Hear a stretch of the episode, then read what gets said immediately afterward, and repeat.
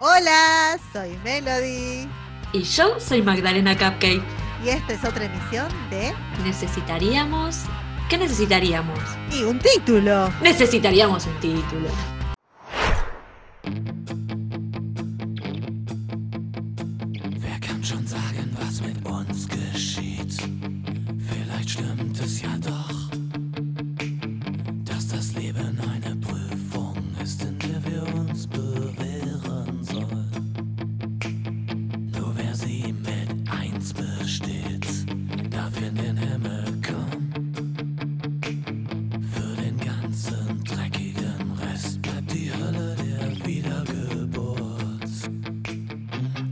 Bueno, sí, hoy tenemos hoy.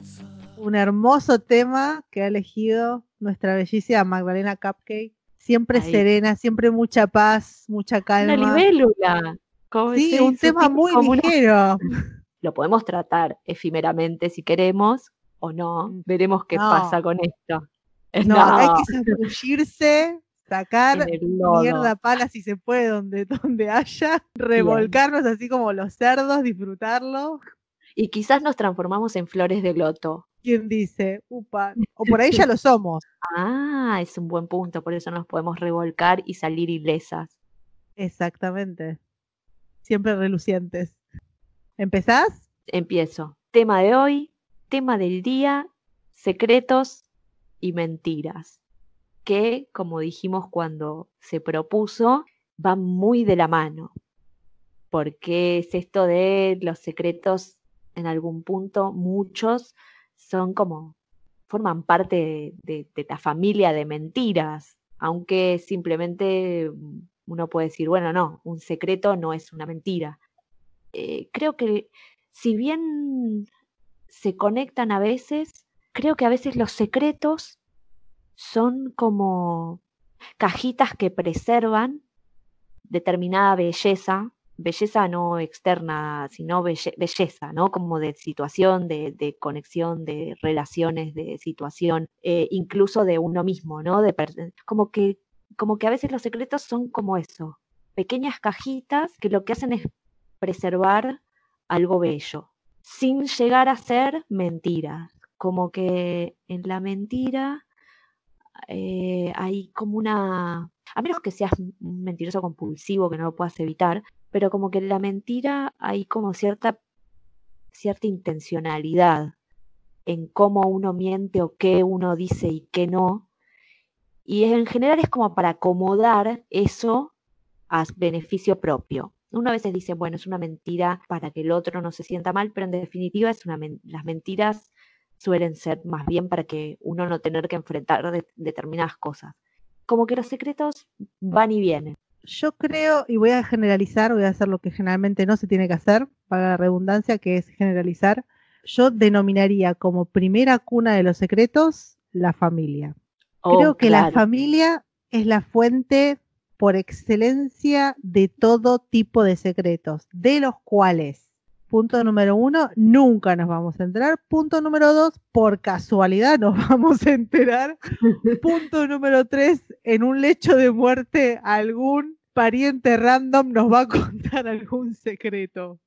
Y pienso que efectivamente estos secretos familiares que no se dicen en voz alta o que no o que de los cuales no se habla son situaciones que se preservan como para mantener esa paz, lo que vos decías, lo que vos llamás la belleza de la situación o, o de lo que sea, es como para preservarlo, como, como que no lo querés manchar, ¿no? Como que sabés, en realidad el cuadro que está colgado en el living era de fulanita de tal, ahí lo dejamos, después te enterás de que nunca lo pintó fulanita de tal, sino que en realidad lo había pintado, vaya uno a saber quién, el vecino, y te lo colgaron ahí.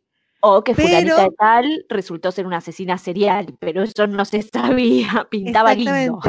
La vos- Azucena pintaba hermoso. Claro, y cuando vos los confrontas, es exactamente lo que vos decís, es pero, pero, pero vos concentrate en lo importante, que es la belleza del cuadro. Y vos decís, sí, pero no, no, pará. la, la belleza, acá no estamos hablando de, de la maestría, ni del arte de la pintura, ni de la colometría o como se llame. Acá estamos hablando de que fulanita no lo pintó. ¿no? Pero como que hay, al menos en situaciones familiares, esto se ve mucho. Yo lo he vivido en carne propia. Como gran parte de las partes ya están muertas, puedo ventilar los trapitos, no tengo ningún problema. Pero sí, hubo situaciones, en mi caso, grosas, donde se ocultó la identidad, por ejemplo, por parte de mi abuela, de mi mamá como su hija, que vos decís, bueno, ya no hablamos ni de un cuadro ni hablamos de una falsa pintora, sino que hablamos de. Yo parí una criatura y después, sin necesidad de que intervengan los militares, me hice humo Claro. y en claro. realidad le puse a otra persona o, o se hizo cargo de otra persona y después cuando me vinieron a enfrentar fue como, ups, fue sin querer. Eh, claro, ahí ya estamos hablando de un secreto mentira. Eso te iba a decir, pero yo creo que ahí no entran, por o por ahí yo tengo una idea muy romantizada de la palabra secreto, pero ahí me parece que son ocultamientos, porque es un secreto eh, fusionado con una mentira, porque en realidad es intencional, es no se cuenta, porque no es para preservar algo, es como, no sé ni cómo, eh, esto que vos dabas el ejemplo, ¿no? De, ese cuadro lo pintó tal, pero en- en realidad lo pintó otro. Y esa información es vital para el resto de la familia, no es algo que quizás, por ejemplo, digo, un secreto sería que la persona que realmente lo pintó estaba enamorado en secreto de la tía esta famosa, entonces le regaló el cuadro, pero le pidió que por favor lo mantuviese en secreto y que dijera que lo pintó ella. Eso sí es un secreto. Ahora, si eso ya se transforma en algo que como que incluye a toda la familia y que en definitiva, no sé, ese cuadro es la única herencia y resulta ser que no era de ellos, es como, ahí sí hay un ocultamiento y creo que el ocultamiento es como la fusión entre secreto y mentira. Como cuando es como el puente donde el secreto deja de ser algo lindo o algo romántico para ser algo que involucra a muchos y perjudica a algunos tantos, digamos. Yo recuerdo, volviendo al tema que yo estaba contando de mi vieja, cuando mi vieja se entera, pero en algún momento de su vida, muy libriana mi vieja, se cruza este es el problema de los secretos mentiras, ¿no? O sea, de esto de, y lo voy a contar a esto porque la discusión que viene después en base a lo que pasa es una discusión que se da muy a menudo en torno a estas mentiras disfrazadas de secretos. Mi madre, por esas casualidades de la vida, se cruza con la pareja actual de mi abuela, la cual no sabía nada, y mi madre, como una servidora al servicio de la verdad absoluta, dice, en nombre de la verdad, yo aquí te informo, noble caballero, que has sido engañado. Ha sucedido esto, esto y esto. Se armó la hecatombe naturalmente y después recuerdo, y esto ya una vez que mi vieja había fallecido, mi tía me dice, pero había necesidad de romper con la paz. Es un, un, un argumento muy utilizado, ¿no? Esto de quebrantar la paz familiar, quebrantar la armonía familiar de algo que en realidad ha sucedido hace tantos años, ¿no? Como que eso ya automáticamente los está amparando, como diciendo, bueno, fue un error que yo cometí hace 40 años, ponele. ¿Por qué este error tiene que venir un fulanito a ponerlo en evidencia después de 40 años? ¿No? Cuando todo era tan perfecto. Entonces vos te toca responder, bueno, no, pero si todo era tan perfecto, era porque el rompecabezas que teníamos armado no tenía las piezas originales. Claro. Ese es el problema. Entonces, ¿cómo puede, o sea, cómo podés decir que estamos quebrantando una armonía que en realidad nunca hubiese existido, muy posiblemente?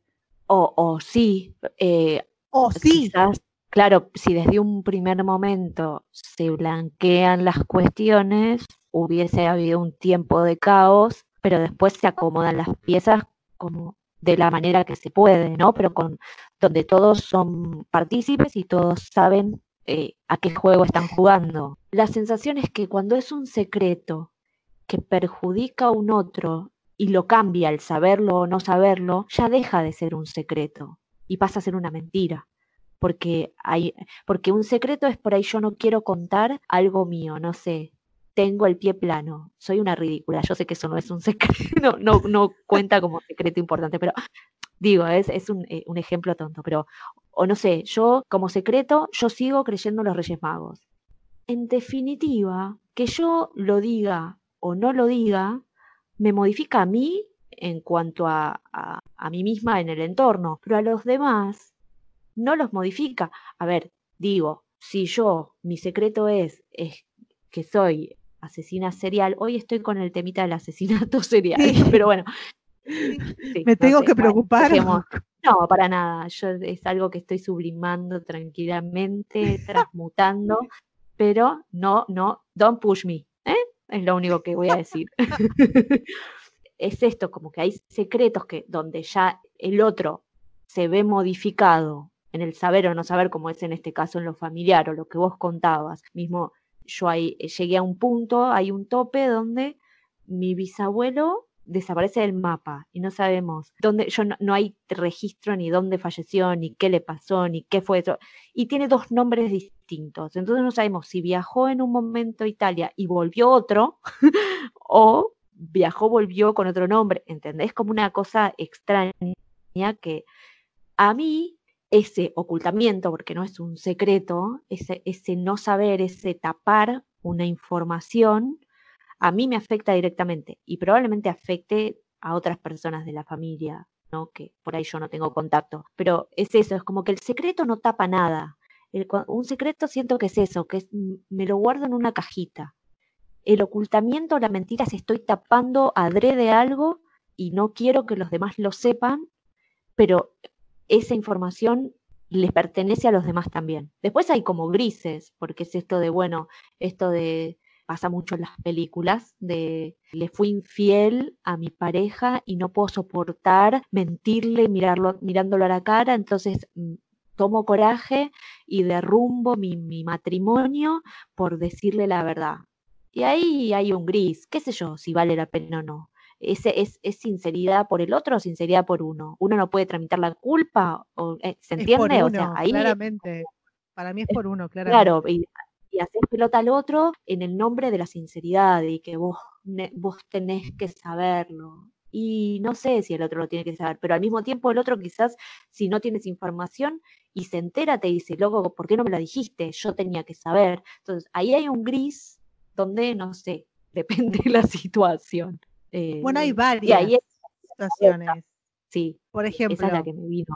vamos a ir a otra, en la cual lo que yo oculte a vos te tendría que dar igual, que es el tema de la sexualidad. Muchas Sí. personas viven en secreto su sexualidad frente a familias muy, muy estrictas o muy eh, familias tradicionales, ¿no? Con valores, ponele, Sí, vamos a igual, llamar valores. mira, Mira, la, la palabra tradicional, no, porque no es tradicional. O sea, eso no es ser tradicional, eso es ser obtuso y rígido y, y, y ant- y como que no, no, no, rígido, eso. Tradicional es otra cosa, pero entiendo por qué decís tradicional y es cierto que es tradicional. Eso, esa es la palabra, correcto. O bueno, ojo, que yo conozco un caso donde yo digo, bueno, pero ¿cómo podés estar tan segura que la familia va a reaccionar de forma tan inflexible? Y yo, a mí que me disculpen, pero yo en ese momento me pongo a pensar y quizás lo piense porque no estoy en esa situación y no tengo a quién rendirle cuentas, por así decirlo, o quizás sea mi ascendente en acuario, vaya uno a saber. Pero digo, si esta gente no me acepta como soy, ¿para qué los quiero en mi vida? Bueno, claro, pero no todo el mundo tiene ascendente en acuario, ¿sabes? no, pero digo, como, imagínate, ¿no? Alguien que tiene esa energía de todos juntos, ¿eh? Y, que- de repente es desterrado de la familia. No, es su vida, ¿entendés? Es como, ¿cómo sigo adelante? Eh, pero más allá de eso, de las energías diferentes, eh, a veces a mí me da la sensación, con lo que vos estabas diciendo como ejemplo, a veces también es cierto que la misma persona que tienen, sobre todo en, en- en temas de, de sexualidad, o sí, hay otros temas también, pero como que a veces uno mismo es el que se, se margina a sí mismo, ¿no? Como que eh, es uno el que no se acepta primero, entonces siente que los demás no lo van a aceptar. Nos fuimos a la miércoles porque es otro tema la aceptación, pero no importa, tiene que ver. No, pero bueno, Entonces, bueno, porque uno se miente a uno mismo creyendo que son los otros los que.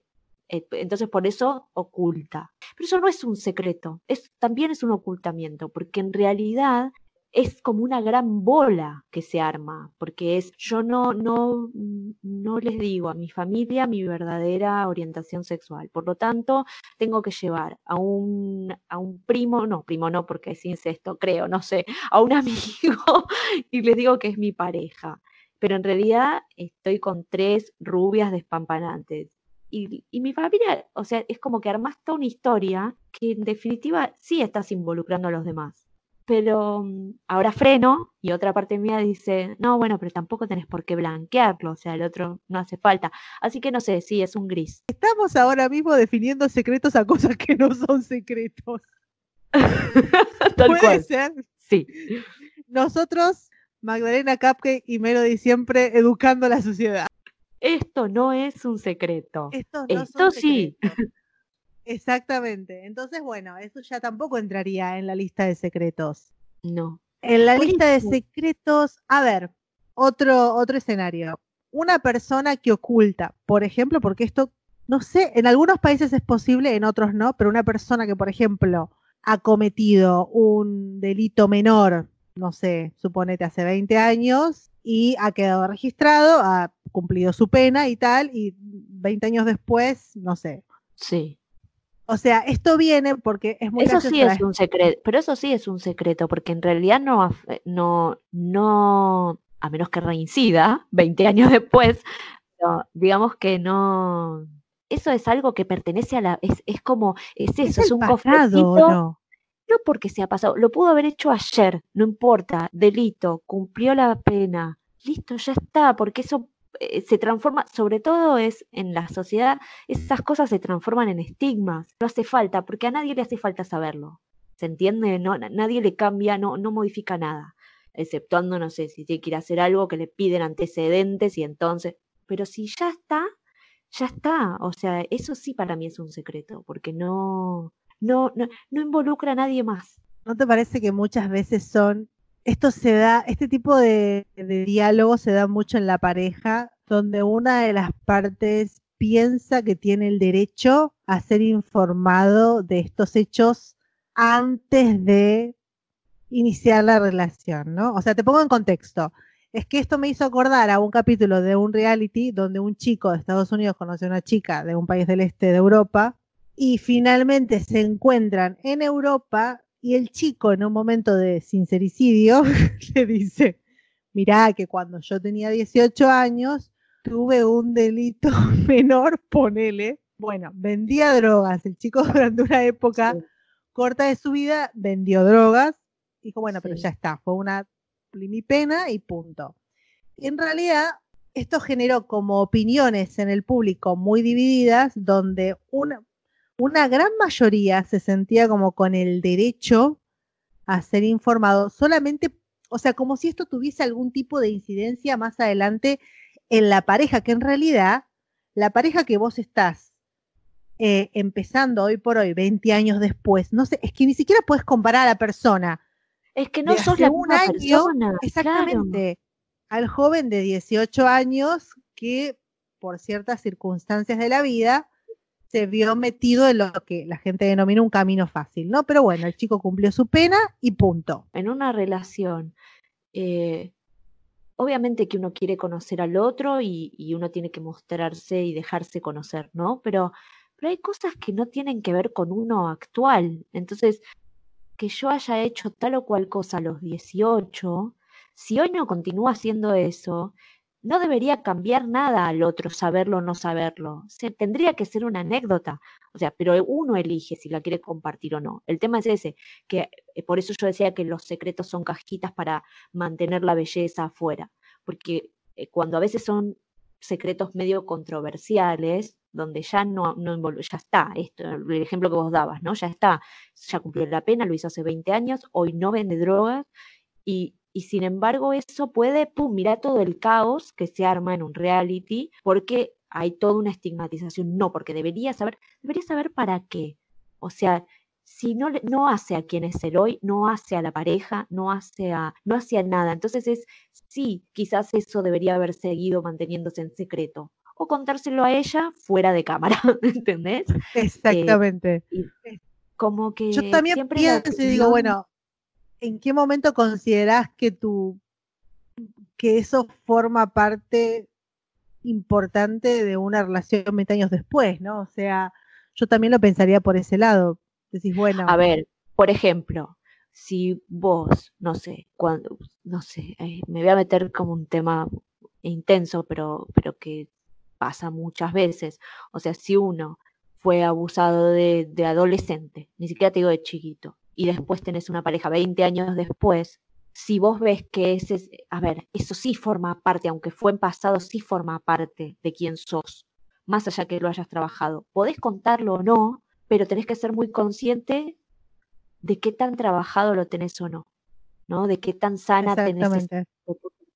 porque eh, hay un momento donde quizás si no está del todo, como que hay ciertas reacciones o ciertas formas que el otro puede malinterpretar o no entender directamente y que corresponden directamente a eso. Entonces ahí sí la relación se transforma por un secreto. No lo compartís con esa pareja, se transforma en esto que hablábamos antes de la familia, se transforma en un ocultamiento que empieza a interferir en ese en ese vínculo, en ese vínculo puntual o en, en, en el modo de, de familia vincular donde eh, hay algo que no se dice, que es como un elefante en la pared, en, la habitación. Nadie lo sabe, pero se siente que algo pasa. Y es como, ¿y qué hacemos con esto? Porque se, se da todo un, un movimiento donde hay involucradas otras personas, nadie puede desarmar eso, excepto la persona que lo está ocultando. Por eso ahí sí creo que es un ocultamiento creo que vamos de a poquito separando cositas. Sí, vamos separando. Está complicado igual, ¿eh? Siguiente pregunta que me hago. Y acá Sí. ya me estoy yendo a la parte pedagógica mal. Bien, con los Pero me niños. gustaría saber, me gustaría, exactamente, me gustaría saber cuándo el niño pasa, porque yo diría, yo diría, ojo, yo diría que los niños por default, como se diría, Sí, lo que hacen es ocultar. Yo pienso Sí, que al sí. principio es difícil para ellos el tema del secreto, ¿no? O sea, yo pienso que más en el tema de los niños es ocultar. En y algún porque momento. en general lo que no dicen es por miedo. Exactamente. Entonces, ¿en qué momento el niño empieza a a tener distinguir, secretos. a tener secretos? Exactamente. ¿Estaríamos hablando de adolescencia o de un poco antes? ¿Vos tenés alguna algún recuerdo Yo creo que los nenes, de tu primer secreto, por ejemplo, vos conscientemente decir, este es Mm. mi secreto? mira, me voy a ir, acá va la musiquita de pero creo que muchas veces, o por lo menos a mí me pasó eso, y, y me parece que los niños todos tienen un mundo de fantasía muy grande. Después algunos lo pierden y otros lo incrementan, pero eh, Claramente. Creo que muchos de mis mundos de fantasías eran mis secretos. Porque no, no, no tenía la posibilidad de compartirlos, o sea, pero no porque no, no tuviese a quién, sino porque era muy difícil para mí compartir mi mundo interno. Mis primeros secretos yo creo que tenían que ver con ese mundo de fantasía. Y por supuesto los ocultamientos era por miedo al castigo, a que me reten, a Sí, que me lo saquen, no sé. Sí, por miedo a la- a la- es esto, es como, así como en el juego, la- las sensaciones que está, todo permitido, entonces en el juego vos podés sacar tu mundo de fantasía y ya está, no, no hay consecuencias. Y sin embargo, en la vida real, eh, cuando no estás jugando, sí hay consecuencias. Entonces, me parece que mucho de lo que se transforma en ocultamiento a veces sale en los juegos. Y a medida que van creciendo, se empieza a transformar más conscientemente en un ocultar. Y después los secretos son más, sí, cuando son más, eh, qué sé yo, no sé, empiezan a cambiar, van mutando los tipos de secreto. Sí, eh, yo pienso que el primero es el chico que te que- gusta, si no lo querés hablar con... Yo no era de divulgarlo justamente, no tenía un cartel No, pintado a no, mano. ya- ah, no sé, yo no lo, re- no lo recuerdo como, como de tener secretos así desde ese lugar. Sí tener ocultamientos, eso sí. Pero secretos, ya te digo, ni siquiera los tomaba como secretos, era como era mi mundo interno y no tenía manera de, y no los compartía porque el otro no entendía nada. A eso voy, como no le, no tenía miedo a compartirlos, sino que se, se quedaron como en secreto porque no había un, un receptor. Sí, yo estoy intentando recordar, pero pienso que más allá de ese secreto, tipo el primer chico que me gustaba o algo así, no, no tengo ningún otro, salvo lo que decíamos antes, ¿no? Los famosos ocultamientos por miedo al castigo, a la represalia y todo eso. Pero de secretos no. Y de grande, es que de grande realmente tampoco. O sea, algo que yo considere un secreto. ¿Cuál es tu si alguien me dice, bueno, ¿cuál es tu, cuál es el secreto de tu fama? No lo sé. Ay, no sé, chicos. No sé cuál es el secreto de mi éxito. No me considero una persona que haya tenido muchos secretos. Voy a decir algo. Cuando que bueno, no, no vienen muchos detalles, pero vos sí te vas a, te vas a acordar. Cuando mi mamá estuvo enferma muchísimos años, cuando mi mamá fallece, para mucha gente fue un shock. Como, ah, estaba, estaba mal en serio. Yo sí, pero no fue algo que yo nunca haya sentido la necesidad de compartir. Sí. ¿Es un ocultamiento o un secreto? Eh, mira, en ese caso puntual, y puedo responder porque estaba en Tenés tiempo que ser objetiva, ¿eh? No Sí, vale sí. contar con información. No, no, no voy a, no, no voy a dar ningún tipo de información extra. No, no lo vos- digo por eso. Digo que intentes tomarlo Sí, con como... eso, con lo, con el- lo que vos. em, Claro, exacto. a ver, el tema es este. Me cuesta ser objetiva porque sé la consecuencia. Claro, es verdad. de eso. Entonces, es, entonces eh, a lo que voy es, ¿era necesario que lo compartas? No. ¿Era un secreto que podías mantenerlo vos? Sí. En la medida que no terminás, no terminara siendo una carga. Eh, sí, yo creo que se transforma en una mentira ocultamiento cuando se te vuelve en contra. Cuando, cuando pesa más que, que no se vea a, a, a vos misma. vea, eh. Claro, porque así como yo decía antes que, cuando empieza, cuando empieza a involucrarse a otra gente, eh, ya deja de ser un secreto porque estás como, ya, ya eh, modifica a otra gente. En el caso puntual que vos das, cambiaba mucho para vos si era un secreto o no.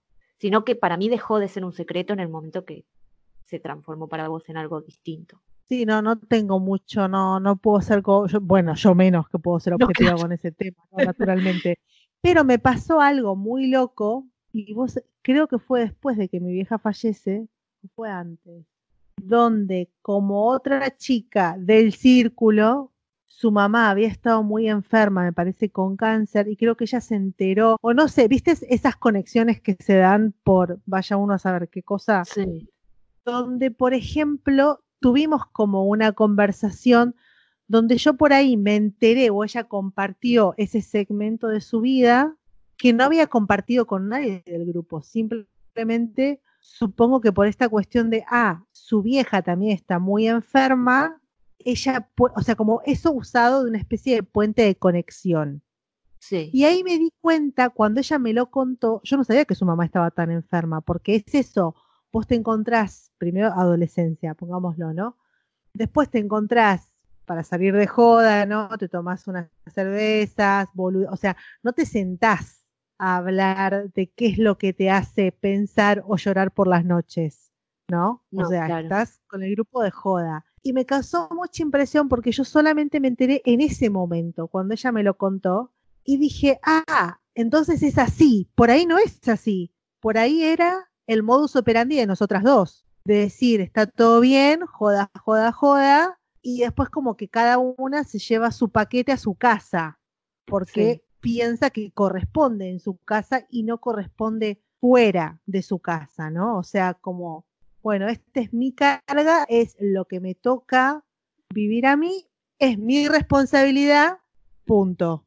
O sea, como que mis amigos están para que en realidad es feo. Si vos te pones a pensar hoy por hoy, o sea, yo lo entiendo y también le entiendo a ella naturalmente, pero digo, claro, también le sacás a la gente que te quiere la oportunidad por ahí de ayudarte o no, ojo, también podría ser, porque ya no No, serían pero- amigos directamente, No, pero, le- eh, le estás sacando una parte de vos. Cuando algo te, porque te toca tanto, te transforma tanto esa vivencia, que en realidad lo que estás, estás ocultando una parte tuya eh, básica. Es esto, es muestro solo una cara y la otra no. No es como los casos anteriores de, bueno, pasó en el pasado o no repercute a hoy, o no, claro, te hace a quien en ese Claro, momento. Entonces el otro lo dejas medio con- como que le falta una, una pata. Cierto que también ahí influye muchísimo el concepto o lo que uno cree que, que es la amistad o para qué están la los amigos o hasta dónde te pueden bancar los amigos o dónde no, qué corresponde, qué no corresponde. Eso es- siempre es como muy singular. Entonces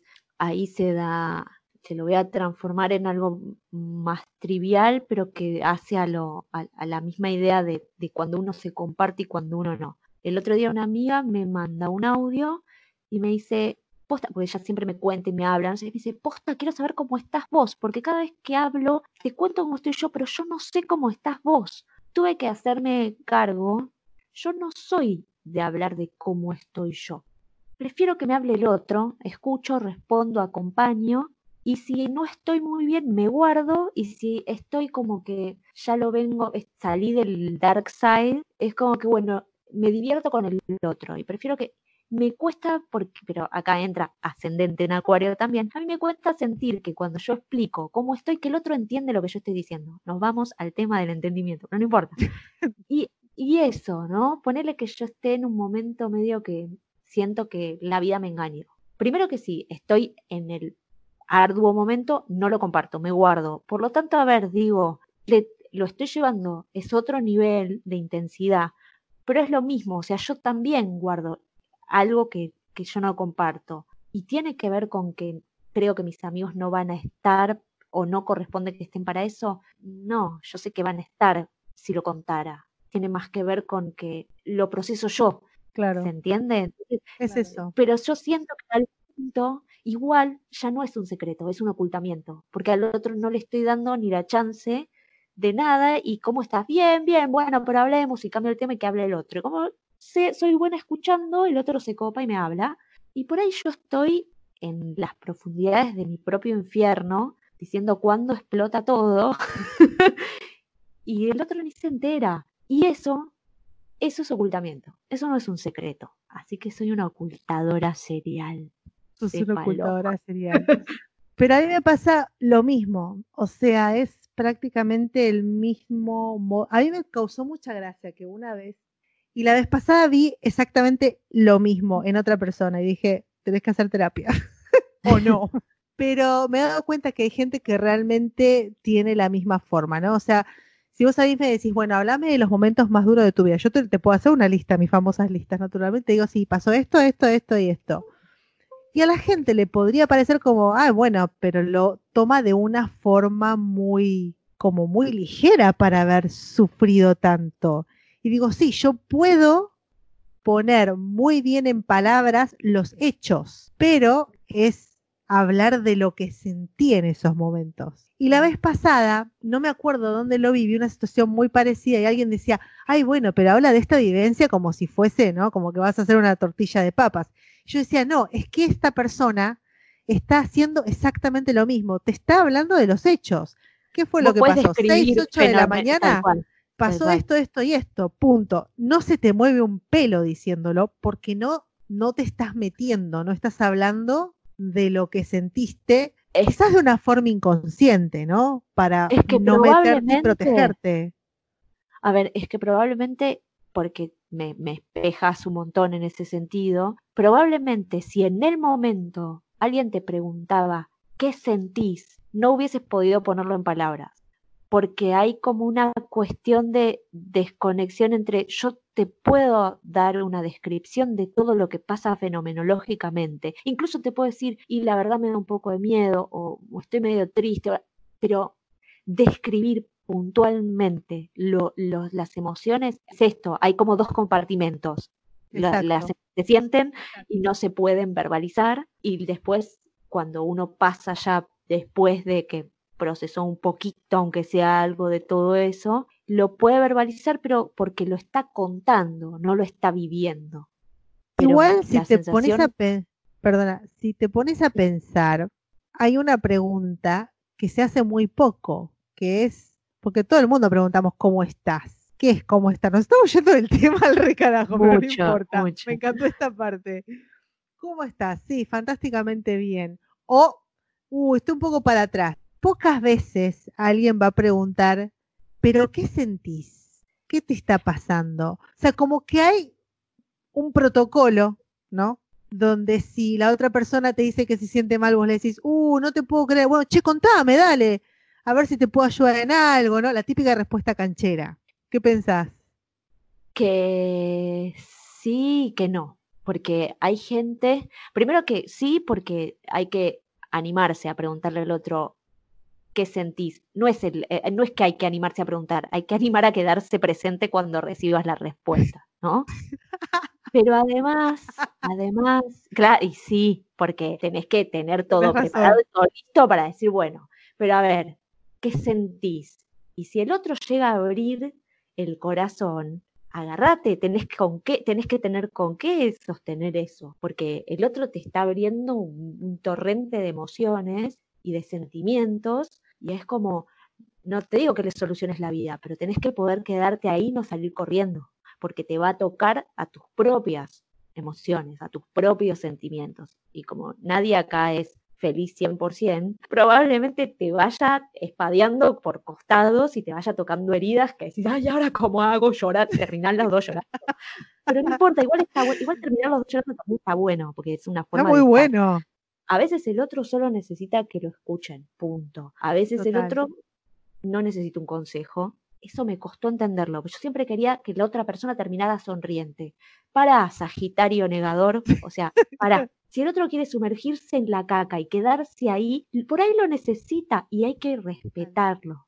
Y yo siempre, bueno, pero vos pensá, y todo oscuro, ¿no? Todo era una tormenta violenta, se caían montañas sobre la cabeza, todos estaban todos muriendo. Bueno, pero vos pensá que la tierra se está oxigenando. Y eso es bueno, porque no, ¿entendés? O sea, no. Es sostener, es- cuesta mucho sostener el dolor del otro, ¿no? Y no querer que se salga rápido de ahí. Porque el otro necesita estar ahí en el dolor. Igual no, no era eso a lo que iba, pero ahora me perdí qué es lo que... Ah, esto sí, cuando uno le pregunta. Y por otro lado, si vos, es, es otra vez el- lo mismo que te decía antes, yo quizás a algunas personas me puedo animar a preguntarles, bueno, ¿qué sentís? Y sostener lo que hay del otro lado. Pero a mí si me preguntan qué siento, no tengo cómo responder. Es como, lo que siento, lo verdad. siento. No, lo voy a poder poner en palabras en 15 días, ponele. O 10 minutos, depende qué tan grave sea lo que esté sintiendo. Como, háblame de otra cosa, no sé, hablemos de la vida, no sé, miremos una, miremos Netflix, eh, no sé, escuchemos música. A veces es eso. Eh, creo que las mejores maneras de, de acompañamiento terapéutico para conmigo es tipo, vayamos a ver, eh, no sé, a un bar donde tocan en vivo. Ya está. ¿entendés? Yo puedo estar, claro, es como yo me puedo estar muriendo por dentro, pero es, me das esa belleza de música o, una obra de teatro o una película o oírnos y cagarnos de risa en algo y ya está, porque no te lo puedo poner en palabras. Entonces, por otro lado, igual vuelvo a lo de mentira, secreto y eso. Por eso yo lo considero secreto, pero en realidad no deja de ser una mentira y es un ocultamiento. Pero bueno, es la manera que yo encuentro de atravesar mi propia existencia. ¡Ja! Tomá, Sí, me ya. puse re profunda. Ahora, ocultamiento es igual a mentira. Mm, No, no estaría no. tan de acuerdo, no. claro. No, no, ocultamiento es el puente entre secreto y mentira, puente. un puente que es el ocultamiento. Claro, vos empezaste con el secreto, seguiste con el ocultamiento que te lleva inexorablemente a la mentira. Y sí, eh, También bueno, podés este- bajarte en el ocultamiento, te bajás en la segunda parada. O te quedas en el puente mirando, haces señales para los que pasan para un lado, para el otro, ¿no? Como, A ver si te ven. si alguien me hago dedo en el puente, pues quiero volver al secreto. pero, Lo pero que pasa es sí, que, claro, cuando el secreto llegaste al ocultamiento, ya difícil volver al secreto. No, no hay vuelta atrás, claro. No hay vuelta atrás, Eh, ahí ese es. Es que creo que del secreto pasa ocultamiento cuando hay más personas involucradas, por lo tanto la única manera de que deje de haber ocultamiento es que deje de ser un secreto también. Hay que blanquearlo. Ahora, si no. pudiésemos poner Sí, un top, no te voy a decir top 10 porque es demasiado, Sí. mucho. sí. Tiene tres puntos, tres puntos donde deberíamos pensar una, dos, tres y quinientas veces antes de meternos en alguna de las tres categorías, o sea, mentira, ocultamiento o secreto. sí. ¿Cuáles serían para vos? Creo que la más quizás no tanto, pero ocultamiento ya empieza a tener como esa especie de tonito oscuro, ¿no? Ya como que Mira, para mí la más difícil de sostener creo que es el ocultamiento, porque en la mentira como entra mucho más lo racional, como que ya está la, después la mentira es esto, y bancátela, y empezá, y empezá. Lo que pasa es que una mentira te lleva 400, o sea, sabés que es un camino de ida, y ese es el mejor problema. que una mentira de acá a 20 años, porque va a venir, seguro viene alguien y te pregunta, pero vos me dijiste, yo apelo a, no me acuerdo, pero no importa. Como, no sé, fui ¿Vos cambiando. estás capaz que- segura? la No, típica pregunta. cada uno recuerda lo que quiere. Yo estoy segura que eso no te lo dije. Ponele. Exactamente, ponele. Siempre le, puedo, siempre le puedo tirar la pelota al otro. Pero no, sacando eso, digo, la mentira, en algún punto, si mentir, eh, co- como que decidir mentir es eso, es como una decisión, ¿no? Mentir, yo miento, ¿no? ya fue, listo. Y después lo trato de sostener. Hay mentiras más graves y mentiras más pequeñas, ¿no? Obviamente. Las, las graves, por lo general, te llevan un sinfín de mentiras que termina todo explotando por los aires. No está bueno. La mentira lo que puede hacer es que pierdas muchas cosas.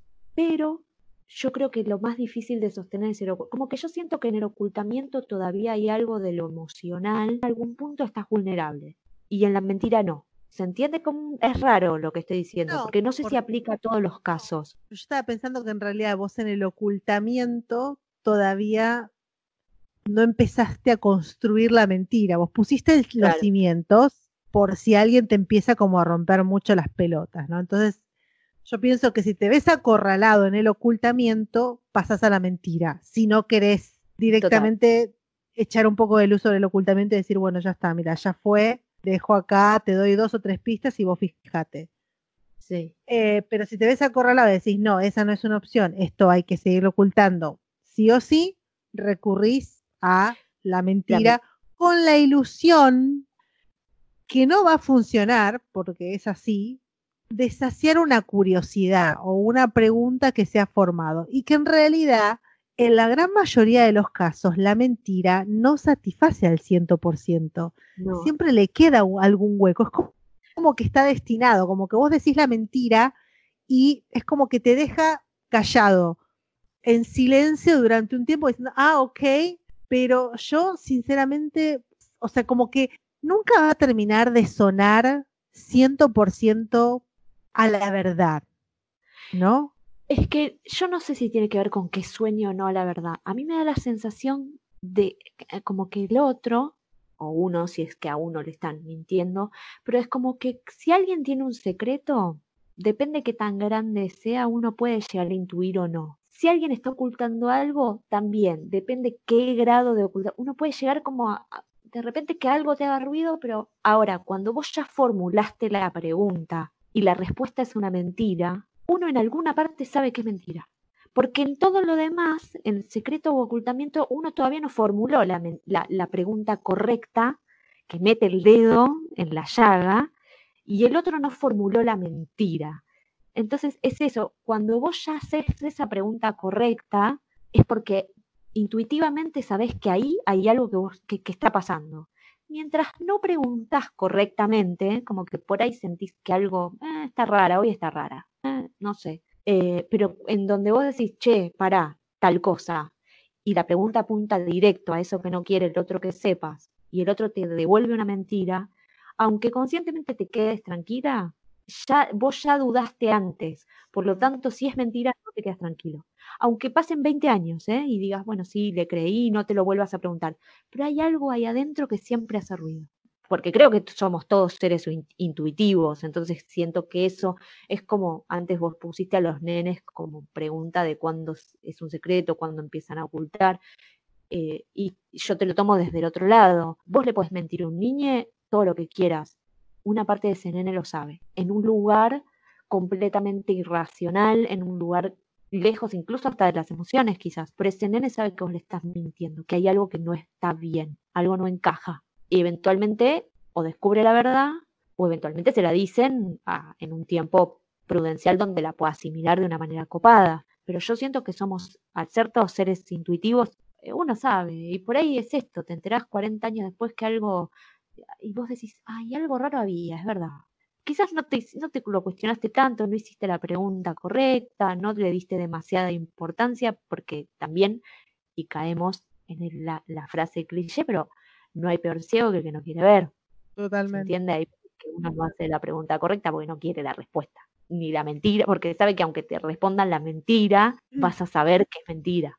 Es que Por yo eso- pienso que cuando formulás la pregunta es porque ya hay un interés bastante patente, ¿no? O sea, como que ya no es algo que vos podés ignorar, ¿no? Porque Eh, Ya no te, claro, ya no te encajan las piezas en alguna parte, es, eh, che, pará, este, este pieza no es de acá. y te tiene que importar también, Sí, porque si es una fulanita del trabajo que la pescaste ya en dos o en tres cosas que no te cerraron mucho, decís, buah, como que revoleas los ojitos y ya está, ¿viste? Dejale, es una loca de mierda, ¿viste? Es el pensamiento que se te viene. Pero Sí. ya cuando hay afectos y tal, y ya es como que tenés esa necesidad de saber, generalmente hay como cosas más grosas en juego, ¿no? sí.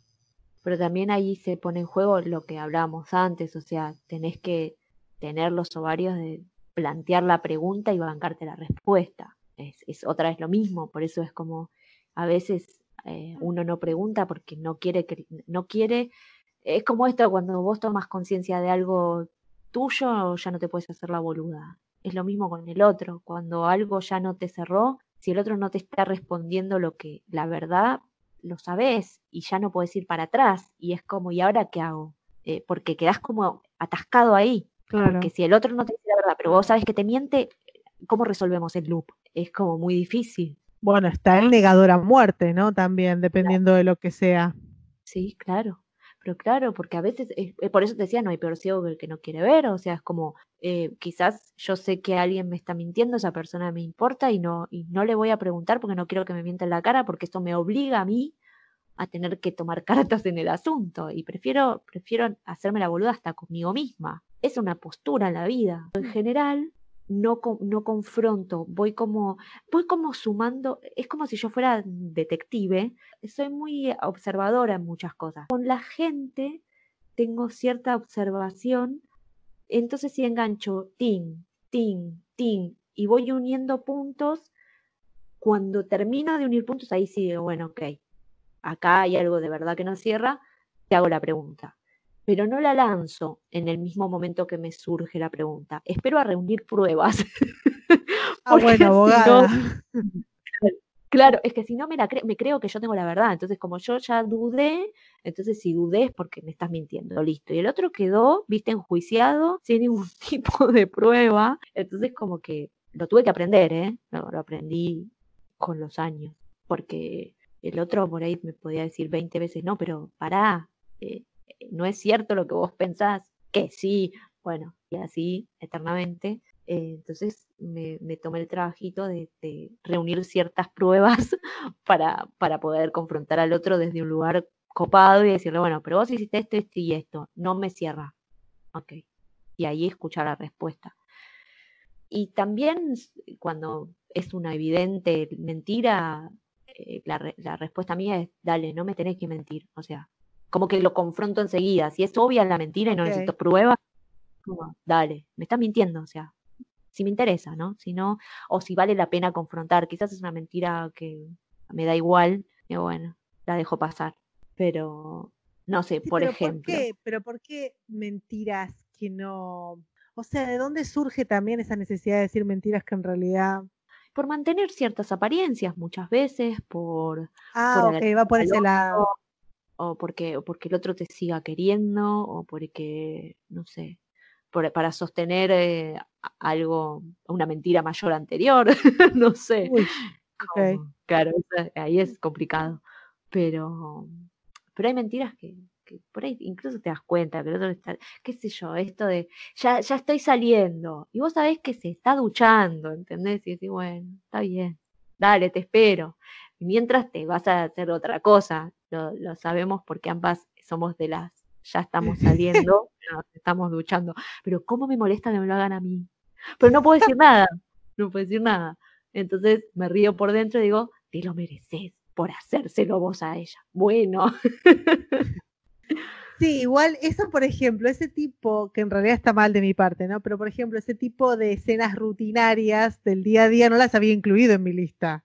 Qué Pero loco, pero tenés toda la razón, es Sí, verdad. sí. Y, eh, lo que pasa es que cuando, eh, cuando se repiten, son mini mentiras que una vez te reís, dos veces te reís, pero a la cuarta es esto. Ya sé que se está duchando, yo me voy a hacer otra cosa y vuelvo, y que me espere ella, ¿entendés? O sea, Claro, sí. lo han Claro. hecho también, sé que te lo han hecho a vos, pero es- como, y bueno, me la fumo. Yo he intentado cambiar, lo he intentado y lo estoy logrando, pero efectivamente la última vez con una amiga mía le dije, estoy saliendo y evidentemente no me creyó. Entonces cuando me mandó un mensaje, María José, ¿no? Me mandó un mensaje como cinco minutos más tarde diciendo, ay, bueno, en lo que vos llegás, dando a entender que me voy a hacer unas compras y ya estoy volviendo. Y yo le mandé un mensaje y le dije, ay, bueno, entonces me vuelvo para mi casa porque efectivamente estaba en la calle. Y pobre, me llamó, obviamente que se disculpó 850 veces y le digo, no, le digo, pero es que no te tenés que disculpar. Evidentemente he sido yo la que he estado en falta, o sea, con anterioridad y por ende vos, para una vez, la historia del lobo, Juan y el lobo, Sí, ¿viste? sí, total, O tal sea, cual. una vez que digo que estoy afuera, evidentemente, o sea, Nadie te creyó. nadie me creyó. Es eso. Entonces, Pero bueno, esas son como mini mentiras, pero, pero involucran al otro y te transforman a la realidad, porque el otro... a mí me gusta, no sé por qué, o no sé, bueno, siempre con respeto, ¿no?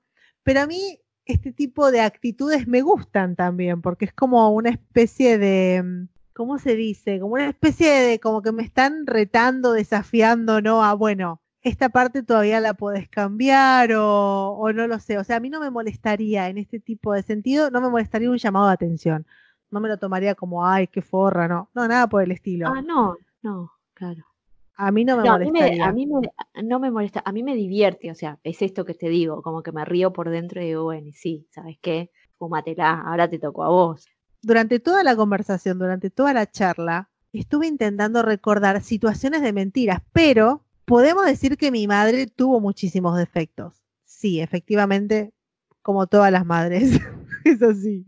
Pero yo rescato algo y fue que fue una tipa extremadamente sincera, para lo bueno y para lo malo. O sea que a mí nadie me tuvo que contar qué era lo que había pasado con mi padre ni nada, porque sinceramente, es más, en su momento cuando yo había empezado a buscar a mi viejo, alguien llamó porque tenía hijo y mi vieja me vino y me dijo así con toda la cara, me dijo, no, bueno, yo le corté porque que no interesaba, porque en realidad no te tiene por qué interesar. Y yo, ¿puedes dejar de decir por mí? Pero que te lo diga y que no te venga o que te lo oculte es algo que yo hoy valoro mucho. Porque te da la te dio la posibilidad de, de elegir. O sea, si tomabas eso de, bueno, dejo de buscar porque no debería interesarme, o sigo buscando. Como que si te ocultaba ese llamado, te negaba la posibilidad de elegir. Creo que a veces esa, eh, creo que el ocultamiento, lo peor del ocultamiento es eso, que le quitas al otro la posibilidad de elegir. Claro, porque le quitas la posibilidad de enojarte o de decir, no, en realidad, mira, está todo bien. Tal cual. Pero pienso que ahí entran otros miedos como es el enfrentamiento, ¿no? O sea, esto ya da para otro Sí. tema muchísimo más largo. Pero recuerdo que en ese sentido yo, la verdad es que a mi vieja no le puedo echar en cara, no, bueno, me mentiste con esto, me mentiste con, me ocultaste la identidad de no. Me fue contando muchísimas cosas, yo no fui tomando notas y me fui olvidando. Pero en realidad no, no es algo que yo le pueda echar en cara. Es más, yo recuerdo que ella siempre dijo, o para ella la verdad le parecía como un valor muy absoluto, como una cosa y muy loable. O sea, me vas a decir algo malo, me lo decís. Lo prefiero mil veces a que me mientas. Entonces, con mi vieja no he tenido situaciones así. Y pienso que justamente por eso, cuando he notado que algo no iba muy bien, tomé valor y lo encaré. Bueno, vos te acordarás de una situación que yo tuve con una amiga en la, infancia, iba a decir en la adolescencia, donde yo empecé a notar, bueno, gestitos un poco extraños y la puse un poco entre la pared y la pared y le dije, bueno, decime si te gusta el mismo flaco, sí o no. A lo cual me mintieron con toda la cara. O sea, es- esa es otra situación, ¿no? Cuando vos estás tan seguro, pero igual querés dar el beneficio de la duda, entonces vas y enfrentás a la persona y le decís, a ver, está pasando esto, esto y esto. ¿Es así o no es así? Cuando esa persona te lo niega tan férreamente, es, yo pienso que es mil veces peor. Entonces, claro, me lo negaron. No, ¿cómo? Ay, no me hagas la ofendida. Ay, la puta que te parió. No me hagas la ofendida, por favor. Por lo menos tener un poco de dignidad y susurrame la mentira, tipo, no, ¿cómo te parece? Y te das la vuelta y te vas. Con cara de culpable, si puede O ser. quizás un, no sé de lo que me hablas. Y te, y te vas. Como bueno, nada, está bien. no Uy, hay pero esa es ni no, blanco, no sé lo que me hablas, es No sé, lo renovela. que me está- no sé lo que me estás hablando. Escúchame. Y portazo. Bueno, ojo, que quizás no me hubiese caído tan mal, ¿eh? Y porque otro es hipocresía. El tema es que el otro deja de ser solo una mentira, un ocultamiento, sino que además el otro es un hipócrita. Y vos decís, ¿qué hago con todo el cariño que te tengo? ¿Qué- Porque Exactamente, es ¿qué como, hago con todo este cariño? ¿Qué hago con toda esta amistad que vine construyendo? o, ¿qué o amor hago? si es pareja, o, o Claro. amor si es familia, ¿viste? Como, sí, total. Y aparte empezás como a echar, evidentemente, en cara todas las cosas que hice, como, pero ¿cómo pudiste? Y pe- yo te- tenía todas las cartas de la confianza, así, una detrás de otra. O sea, cuchillo trapero, ¿no? Directamente. Te quedaste en tus Eh, pensamientos. Eso. No digo. ¿alguna conclusión que podamos sacar de todo esto? No. no te... bueno, Las pibas hablando dos horas al pedo. ¿Para qué? Para no llegar a ninguna conclusión. Señora, No. ciérreme el tema, por favor. es que si te vas a embarcar en el ocultamiento, acordate que es un camino de ida.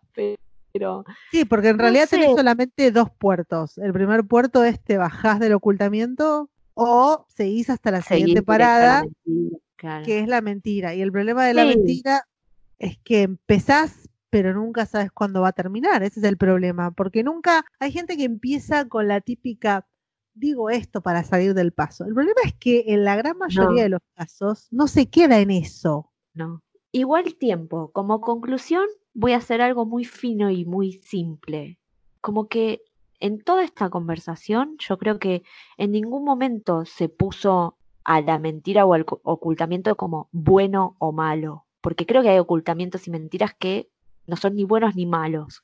Se entiende como que es Sí, nunca los fácil pondría caer en- igual del lado bueno. Ojo, yo en mi caso No, personalmente pero no le nunca... pondría un juicio, a eso voy. Como que creo que cada situación es, e- es singular y es, y hay que, y es evaluable en esa, en esa situación. ¿Se entiende? Como que yo no sé si puedo generalizar que ocultar y mentir es malo. ¿Se entiende? Como que no lo pondría en esa dualidad, bueno o malo. Ocultar y mentir hay que ver cada situación. No es lo mejor que puedes hacer y no, porque es un camino de ida. En eso sí estoy de acuerdo, como que si te embarcaste en el ocultamiento y está jodido. O sea, si llegaste a la mentira es muy difícil de salir de ahí. Eh, eso sí, como que es un terreno súper pantanoso y que te embarras seguro. Ahora, decir que todos los ocultamientos y todas las mentiras son malas, ahí no, ahí yo no lo, ahí yo no lo, no, no bajo el martillo y sentencio.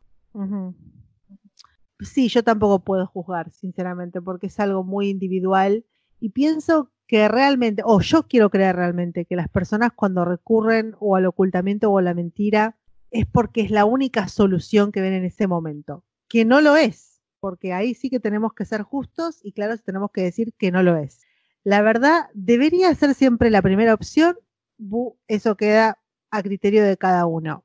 Para mí, sí, en la mayoría, y me guardo, me guardo y digo, en la mayoría de los casos sí debería ser así. Ahora, yo creo que hay dos situaciones en la vida que son muy importantes, o dos círculos de afectos muy importantes.